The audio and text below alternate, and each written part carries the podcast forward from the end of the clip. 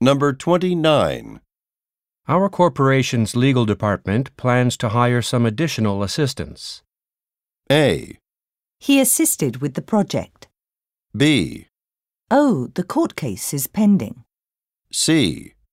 That seems unnecessary to me.